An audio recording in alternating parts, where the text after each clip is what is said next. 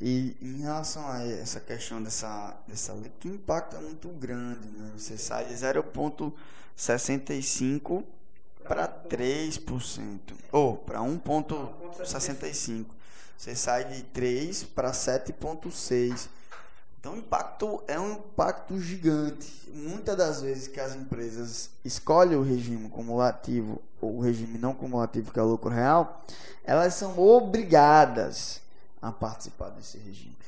Então, existem algumas exceções. Algumas empresas são obrigadas né, a participar do regime não cumulativo por ser do lucro real, mas existem as exceções. A lei que fala, Lei 10.833 então lá tem um parágrafo que as exceções, por exemplo, hospital.